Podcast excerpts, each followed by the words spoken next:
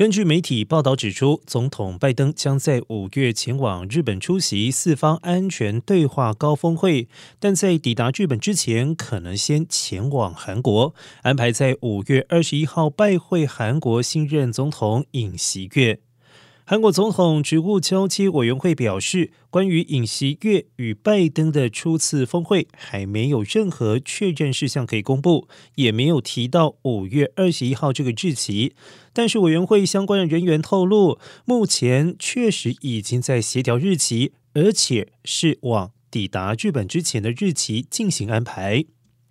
韩国媒体认为，如此快速安排韩美峰会，有助于双边确认及巩固同盟关系。也有意见认为，这次会面安排是考虑到解决朝鲜半岛问题的急迫性以及重要性。